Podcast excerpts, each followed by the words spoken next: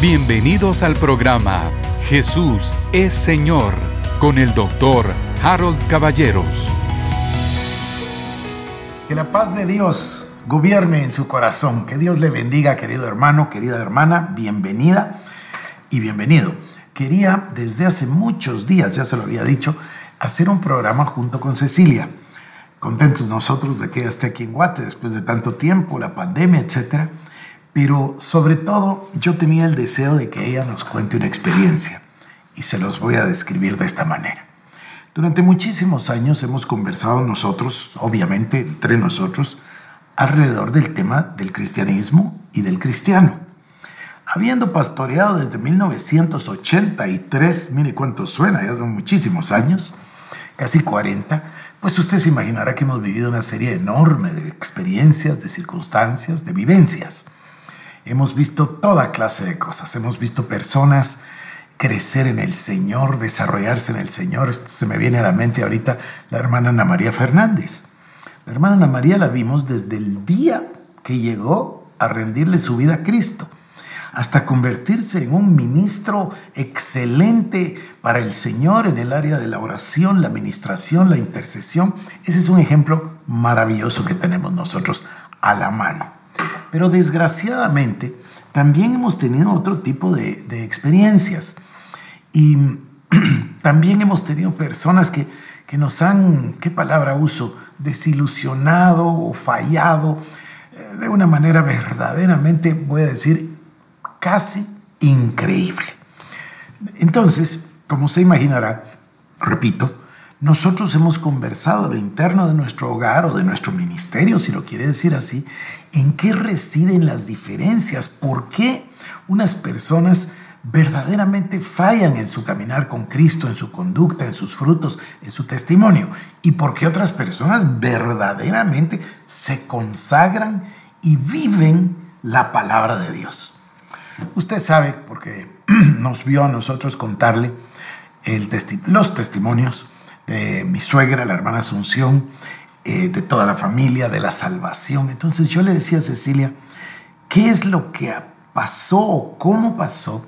Porque mi suegra pasó de no conocer a Jesús a ser un siervo de Dios, pero así, ¿cómo se dice? Incólume, pues una cosa así magnífica. Igual mi cuñado Carlos, igual mi cuñada Lucrecia, igual Cecilia un cristianismo pero de verdad vivido, experimentado, no, no, no palabritas, sino de verdad. Entonces siempre tratamos como de llegar a los principios, eh, no a las, a las puntualidades, sino al principio general, qué sucede, cómo sucede, cómo debería de ser. En fin, vino la pandemia y nosotros, eh, bueno, antes de la pandemia, hace ya seis años pienso, quizás hasta un poco más, o va a ser siete a lo mejor, Cecilia y yo viajamos a Estados Unidos, pusimos nuestros ojos en un bien inmueble. Y de una manera que solo podemos explicar como sobrenatural, porque fue verdaderamente el espíritu de fe, eh, nosotros pusimos una oferta y compramos ese bien inmueble. El banco acá en Guatemala me ayudó de una manera espectacular y bueno, nos hicimos del, del bien y comenzamos nosotros a acariciar la idea, a pensar en la posibilidad, porque así lo hizo mi papá, de retirarnos. Retirarnos no es la palabra de que uno se va a ir a no hacer nada, no, pero cambiar a una vida más pacífica. En mi cabeza, permítame que se lo cuente, perdone, en mi mente, retirarse quiere decir bajar el estrés. ¿Por qué lo digo? Porque mi papá llegó con nosotros, yo lo recuerdo, y dijo, me voy a retirar. Mi papá trabajaba literalmente, se lo prometo, de lunes a domingo, igual que mi mamá eran trabajólicos. Pero llegó mi papá y dijo, yo ya cumplí, no me recuerdo, 65, lo que fuera, y dijo, me voy a retirar el año entrante. Y fue y compró un terreno y construyó una casa donde nosotros crecimos, de ahí salimos mi hermana y yo para casarnos. Todavía está la casa aquí cerca. Y construyó su casa, vendió su negocio y se retiró. Por supuesto que trabajaba y manejaba sus cosas porque puso una oficina en, se solía en aquel entonces que se le decía el estudio, a tener una oficina dentro de la casa. Ahora le dicen, ¿verdad? Home office o bueno, lo que sea. Entonces yo vi como literalmente él bajó el nivel de estrés y vivió hasta los 90 años sano, tranquilo, contento, salía a caminar 3 kilómetros al día como mínimo, en fin, cuidaba su dieta, etc. Entonces, nosotros comenzamos a contemplar la posibilidad de hacer eso. Poquito distinto quizás. Yo lo veo más bien al estilo de Hechos capítulo 6, donde Pedro el apóstol dice, no, no es justo que nosotros nos dediquemos ya a la organización y a la distribución de las mesas. Se recuerda de las viudas de los griegos y los judíos, etc. Entonces dice, mejor que se levanten diáconos llenos del Espíritu Santo, pone todas las reglas, dice, para que nosotros, dice el apóstol Pedro, refiriéndose a los apóstoles, a los discípulos, nos dediquemos exclusivamente a la oración y a la palabra. Y eso es un poquito lo que nosotros pensamos. Dijimos, sería muy lindo que ya nos pudiéramos retirar y dedicar a la palabra. Yo lo contaba el otro día, se lo repito aquí, tengo en mi corazón dos, tres libros que me gustaría tanto tener la concentración y el tiempo para escribirlos. Y por supuesto estos programas que estoy haciendo, que quisiera hacerlos hasta que el Señor me lo permita. Ha sido inmensa bendición para mí leer sus comentarios, tener esa interacción, el programa de la mañana del llamado a la oración ferviente, el programa de la tarde este, el discipulado virtual, los domingos. Yo estoy realizado con la palabra pero le confieso que ya me aburre, me molesta, me cuesta el tema de la administración, el tema del manejo de dinero, manejo de personal, tantas cosas que hay aparejadas al ministerio, tanto en la Fundación Educativa, que son los colegios, o la Universidad de San Pablo, o la Iglesia El Shaddai. Pero bueno, qué larga me salió la introducción para decirle que, que Dios nos permitió a nosotros comprar ese negocio eh, nos dieron en aquel entonces una hipoteca de 15 años, ya pasaron seis y medio, o sea, ya estamos llegando a la mitad, ya se nos va a hacer posible ese retiro.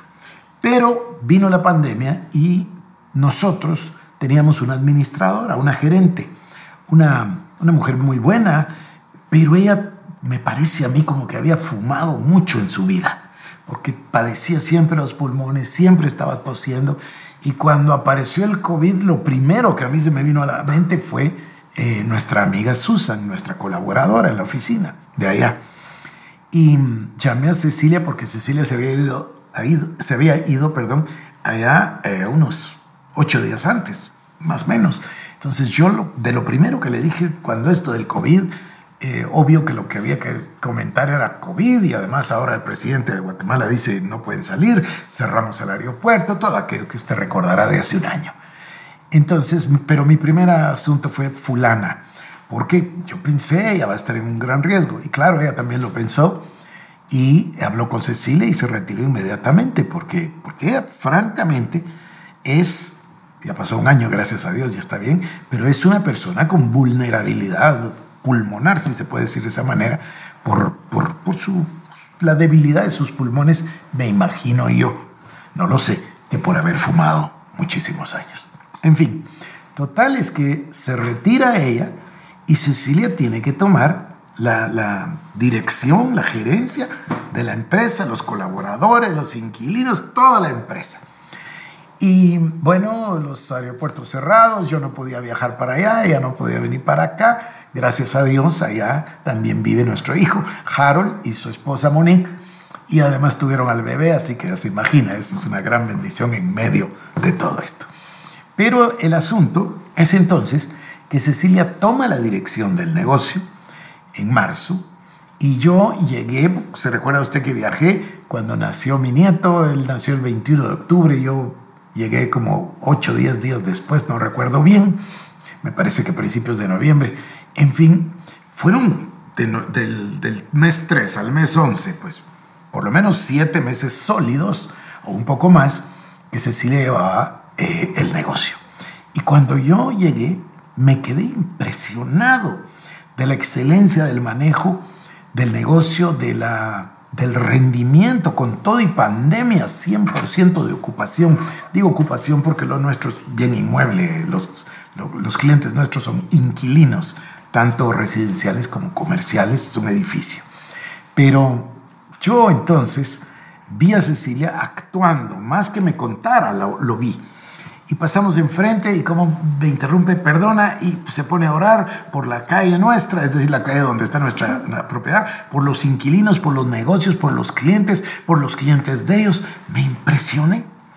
Y desde ese instante que yo quería que Cecilia nos contara ella este testimonio. Yo estoy feliz de que estemos aquí hoy. Se me hizo muy larga la introducción, lo siento.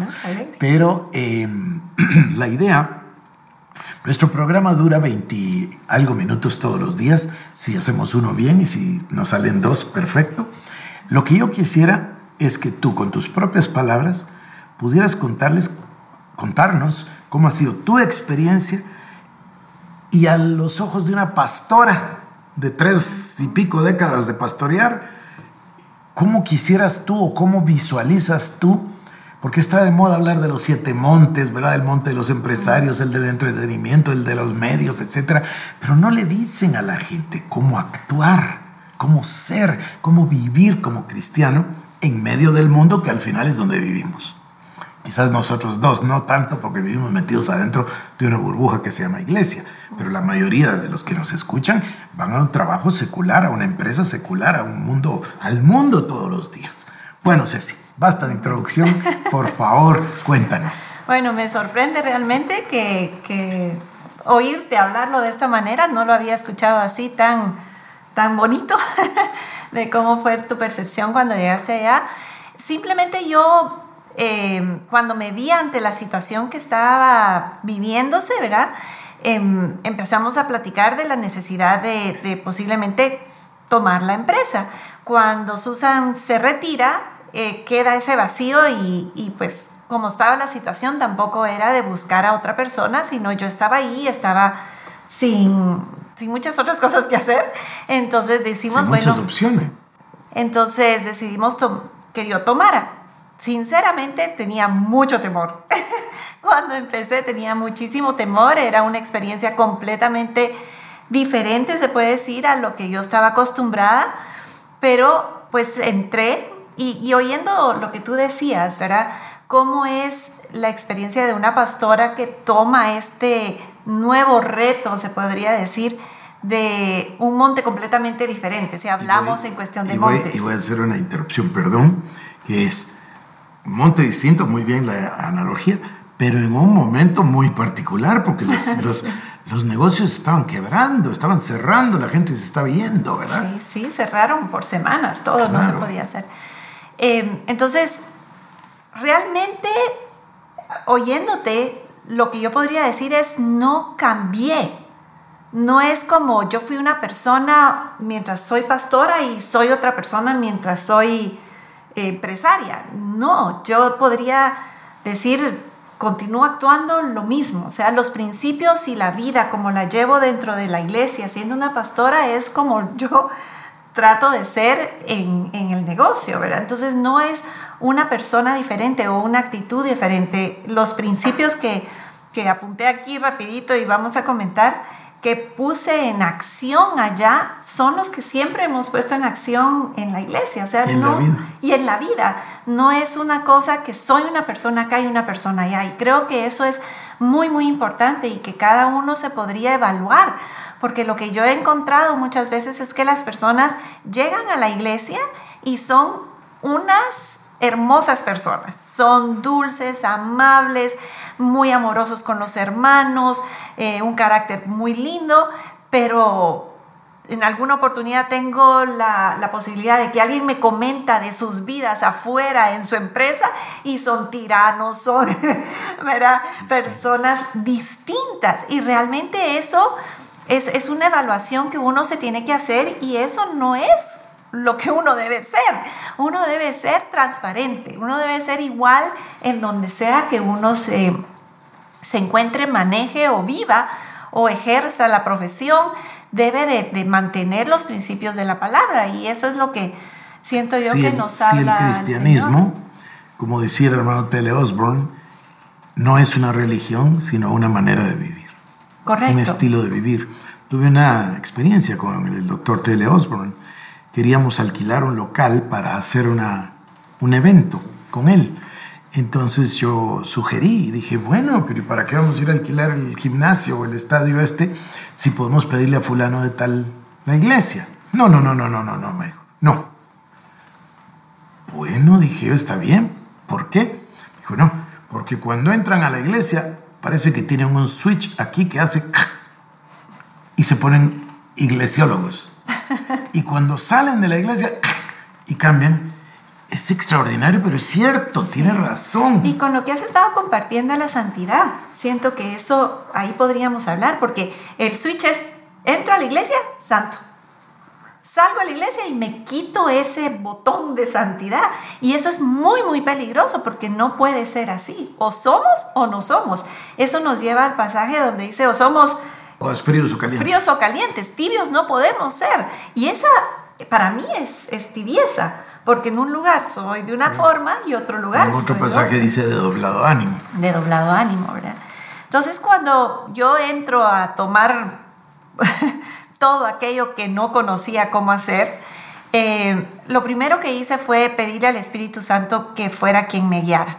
Eh, pienso que como cristianos el Espíritu Santo es nuestra guía en todo. Muchas veces pensamos que es nuestra guía en las cosas espirituales, pero no, es nuestra guía en la forma en que podemos vivir, en todo, en todo lo que pueda usted enfrentarse en su vida, en su negocio, en su trabajo. El Espíritu Santo está ahí y usted le puede decir, Espíritu Santo, muéstrame cómo hacer esto, ayúdame. Y viene revelación de lo alto para su vida. Muchas veces eh, estando ahí digo, Señor, ¿cómo hago esto? Y ¡pum! Se me, se me aclaraba el panorama y lograba entender y lograba hacer las cosas que, que me, de alguna manera me trababan. es que no solo es el elemento, llamémosle administrativo, sino que es el elemento administrativo con otras reglas, Correcto. con otras leyes. Porque aquí en Guatemala, pues obvio, somos guatemaltecos, sabemos, ¿no? Pero, pero son otras leyes completamente diferentes, otros contratos, otros, otras obligaciones. Exacto, exacto. Entonces, mm, sí, y realmente este trabajo nunca lo había hecho. Eh, tal cual, ¿verdad? Había estado acompañado de otras personas que lo habían hecho conmigo, pero yo ensuciarme las manos, como dicen, en el asunto no lo había hecho. Entonces yo estoy ahí ahora con la oficina, llevando la oficina completa y, y gracias al Señor eh, puedo decir que está muy, muy bien, está caminando muy bueno, bien. no, muy bien, extraordinariamente bien, número uno, en medio de la pandemia. Es que eh, yo le hablaba a alguien de la iglesia, me preguntó por la iglesia del Shaddai en particular, y, y por el tema de la pandemia, yo les decía, para una iglesia que estuvo cerrada la gran mayoría del año, lo nuestro es verdaderamente sobrenatural. Sí. Nosotros... gracias a, a, los que nos están escuchando. Me salgo del tema un segundo, pero gracias, yo, yo estoy agradecido con la audiencia porque todos los días crecemos. Crecemos en YouTube, crecemos en Facebook, los comentarios, además los comentarios tan positivos y el anuncio hermosísimo de anoche de lo que se viene, ¿verdad? El uh-huh. sueño de Emilio que vino a compartir, de, de, lo que se viene de milagros, señales y prodigios. En fin, eh, tomás el negocio nuevas reglas, nuevas leyes, nuevo de todo. No está Susan porque tiene que estar guardada en su casa necesariamente. Exacto. Está el resto del personal. Está ahí una crisis, porque al principio fue una crisis, ¿no? Cuando cerraron todos los negocios, cerraron... Sí. La, nosotros tenemos... El enfrentarse a la crisis y el poder ayudarles a ellos sí. a, a sobre... Nosotros tenemos varios inquilinos que tienen restaurante. Y ellos se fueron a la quiebra en un día, pues, ¿y qué, qué hacen -huh. si ya no podían vender? Eh, pero bueno, sigamos. Sí. Entonces, cuando yo entro a la oficina, eh, como les decíamos, teníamos la colaboradora y ella estaba allá, nosotros acá, entonces el día a día pues no lo vivíamos. Cuando yo entro a la oficina, entra la persona que está encargada de mantenimiento y empieza a decirme, es que no hay suficiente, ¿verdad? Es que no se puede hacer esto porque ahorita no hay. Y me le quedo lloviendo y le digo, por favor, esas palabras acá no las vuelvas a mencionar. Y se me queda viendo así como, ¿qué, qué, qué? ¿Qué estás diciendo? ¿Qué hice malo? Y le digo, no, no hiciste nada malo, pero acá no me digas que no hay, que no se puede, que no tenemos, que, que es imposible. Eso no me lo vas a decir a mí. A mí vas a venir a decirme si hay una situación, me la vas a comentar y vamos a encontrar una solución y vamos a salir adelante. Y ahora somos un equipo y vamos a trabajar juntos y tú también vas a hacerlo conmigo. Vas a creer que vamos a solucionarlo de una manera... Eh, mm, diferente y vamos a salir con ideas creativas y vamos a lograrlo. Entonces, eh, dos o tres veces tuve que pararlo y decirle, por favor, eso no conmigo, no conmigo. Hasta que ya entendió y empieza él a, actuar de una manera completamente diferente. Empieza a buscar soluciones, empieza a ahorrar en todos lados, eh, no sé cómo hizo, pero realmente empieza a abundar aquello que estaba muy apretado en las finanzas. Quizás creo que convendría aquí lo que hablamos um, cuando preparabas tus notas hicieras hincapié a, nuestros, a nuestra audiencia de que la gran mayoría de personas siempre dicen no puedo, no tengo, muy caro, qué difícil o cuánto vale, ¿verdad? Entonces la primera pregunta, ¿cuánto vale? Correcto. Sí, es una mentalidad de imposibilidad, una mentalidad de no se puede, o dejemos ya la mentalidad, el vocabulario, las palabras. Sí, es que una de las cosas que yo apunté aquí es el poder de la lengua. Entonces yo vine y prohibí, si se podríamos decir de esa manera, que habláramos mal, porque nuestra lengua tiene poder. ¿verdad? Hay escritura como Santiago 3 del 5 al 8, donde nos dice que nuestra lengua es ese miembro tan pequeño, pero enciende un gran fuego y que contamina también todo nuestro cuerpo y no nos damos cuenta cómo nosotros al hablar estamos creando y al crear estamos produciendo una visión y al producir la visión pues ya sabemos corremos con esa visión, ¿verdad? Dice la palabra que escribamos nuestra visión en tablas, pero cuando, cuando dice escribamos nuestra visión en tablas, pueden tal vez quedarnos un poquito eh, al aire esa situación, ¿verdad? Abstracto, pero si lo vemos en un negocio y venimos y decimos, es que no tenemos, no hay, ¿qué es, qué la, qué es la visión que estás escribiendo en tablas? Estás escribiendo, no hay, hay limitación, no se puede, no podemos entrarle a este asunto, no podemos caminar hacia adelante. Y el famoso es imposible. Ajá, y es imposible, no se puede, ¿verdad? Entonces vengo yo y le digo, no, esas palabras no se dan y vamos a empezar a caminar hacia el frente. Entonces encontrábamos una situación, me presentaban la solución y que tal vez anteriormente se les iba a decir no se puede, no hay, ¿verdad? Porque me decía, mira, esto es lo que hay que hacer, pero no se puede, ¿verdad? y decía yo, espérate, vamos a ver cómo lo logramos, vamos a ver cómo sí se puede, ¿verdad? Y eso me imagino que en un momento, eh, cuando, cuando vino la, la, pandemia, se cerraron los negocios, la gente, lo que se llamó la cuarentena, todos nos fuimos a nuestra casa, las calles vacías, en una ciudad que es 100% turística. O sea, turistas me imagino que ya no hubo ni uno. Bueno, no habían hoteles, no había nada, restaurantes cerrados. Obviamente habían necesidades mayores que en el tiempo previo a la pandemia. Porque me recuerdo que me hablaste de más de uno que fue literalmente a entregar las llaves del local y decir, disculpe, ya estuvo, se acabó. Disculpe, no puedo. Entonces, en ese, en ese momento nosotros procuramos entrar con ellos, platicarles, ver qué se podía hacer, si podíamos ayudarlos, porque siento yo que está ahí el espíritu de servicio también, ¿verdad? No es solo... Eh, el cuidado que uno debe de buscar cuando, cuando está en el negocio es, no es mamón nuestro Dios, es Dios nuestro Dios, ¿verdad? Entonces, ¿cómo, cómo lidiar? Sí, tengo que ver que, que, las finanzas funcionen, que todo esté bien, que todo, que haya ingresos, que no vaya yo a la bancarrota por estar regalando todo, pero también tiene que ver ¿Cómo actuaría Jesús en un momento como estos? ¿verdad? Entonces, logramos de muchas maneras colaborar con ellos, ellos vieron el espíritu de colaboración y logramos también a rescatar a muchos de ellos. Hay unos que sí dijeron no podemos, salimos, bueno, los ayudamos a salir y, como decía Harold, ¿verdad? Nos pusimos a orar por cada uno de ellos, porque lograran ventas en línea, porque lograran de alguna manera poder ellos tener ese ingreso, porque también es el ingreso con que viven. Claro, por supuesto. Bueno, ya se nos fueron los minutos, pero voy a rescatar este concepto de vivir para servir. Cecilia me invitó a mí a la iglesia hace 40 años y unos meses. No, 41 este mes. ¿Cierto?